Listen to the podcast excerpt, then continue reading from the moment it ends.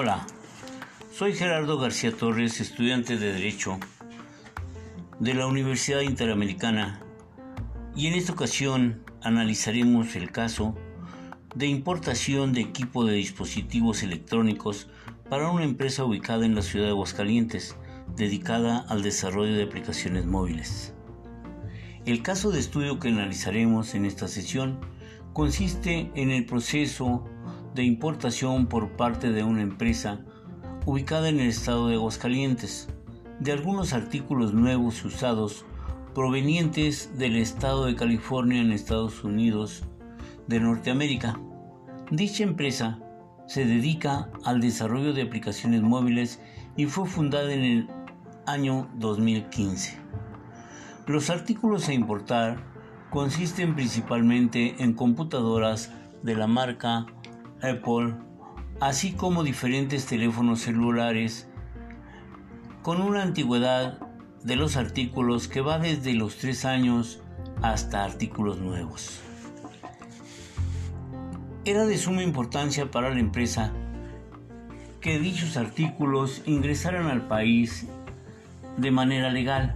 para que pudieran ser considerados oficialmente como parte del inventario de dicha empresa y pudieran ser deducibles de impuestos. Para realizar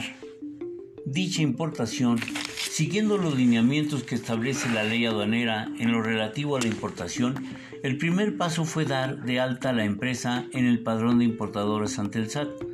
Para realizar el trámite de importación, se contrató a una agencia aduanal ubicado en el mismo estado de Aguascalientes.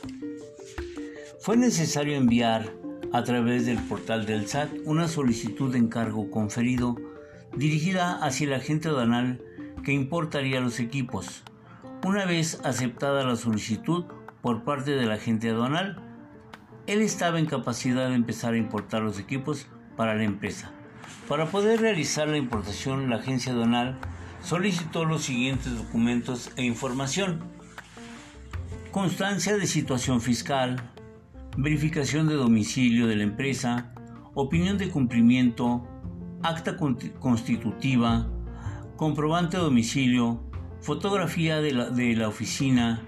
poder notarial del representante legal, donde se declaraba que dicho representante contaba con las facultades en cuanto a actos de administración que se requieren para operaciones de comercio exterior. IFE del representante legal, RFC del representante legal, alta de encargo conferido,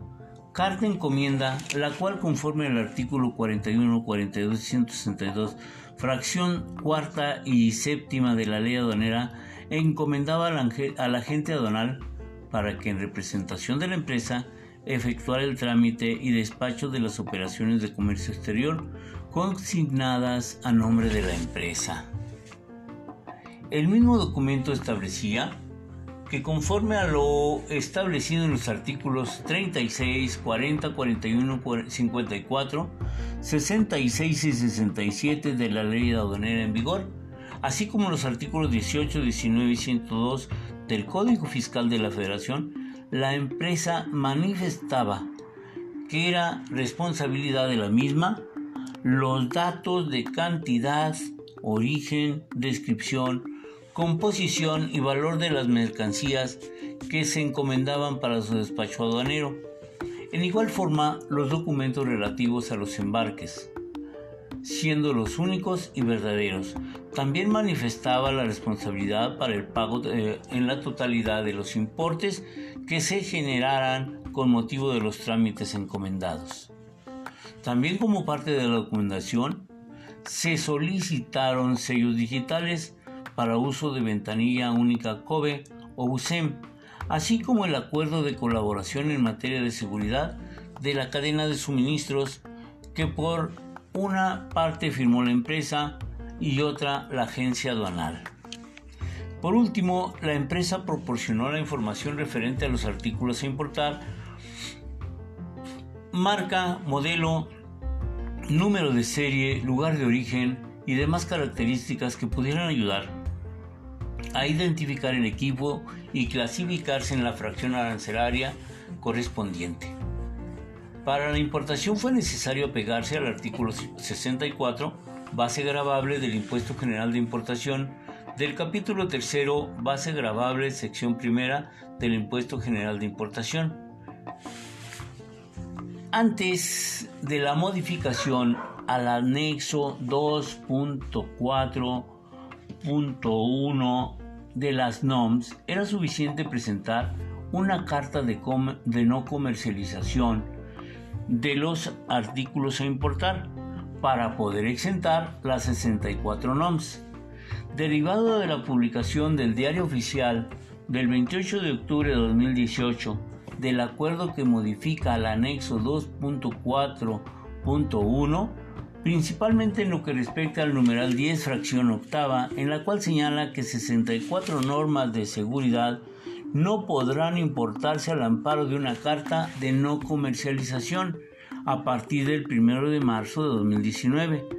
La prórroga publicada en el Diario Oficial del 28 de febrero de 2019, en la que se modifica la antes citada, se aplaza por lo que la entrada en vigor de tan importante cambio fue a partir del 3 de junio del año 2019.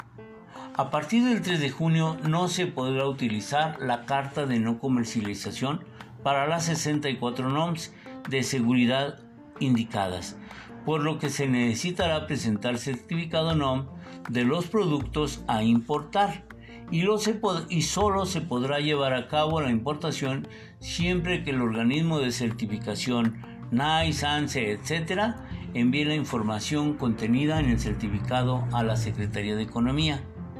El presente caso es un problema que no se ha resuelto para lograr la importación de artículos electrónicos con fines comerciales por la dificultad que presenta la reforma para cumplir con los nuevos requisitos, obligando a la empresa a adquirir en el país computadoras y teléfonos a un precio más alto en las comercializadoras que los ofertan en nuestro país, dando como consecuencia un costo mayor en los insumos necesarios para desempeñar sus labores fundamentales diarias dentro de la empresa. Gracias, espero que les eh, pueda servir y que en un tiempo considerable, si alguien tiene alguna opinión, me la haga saber. Gracias una vez más.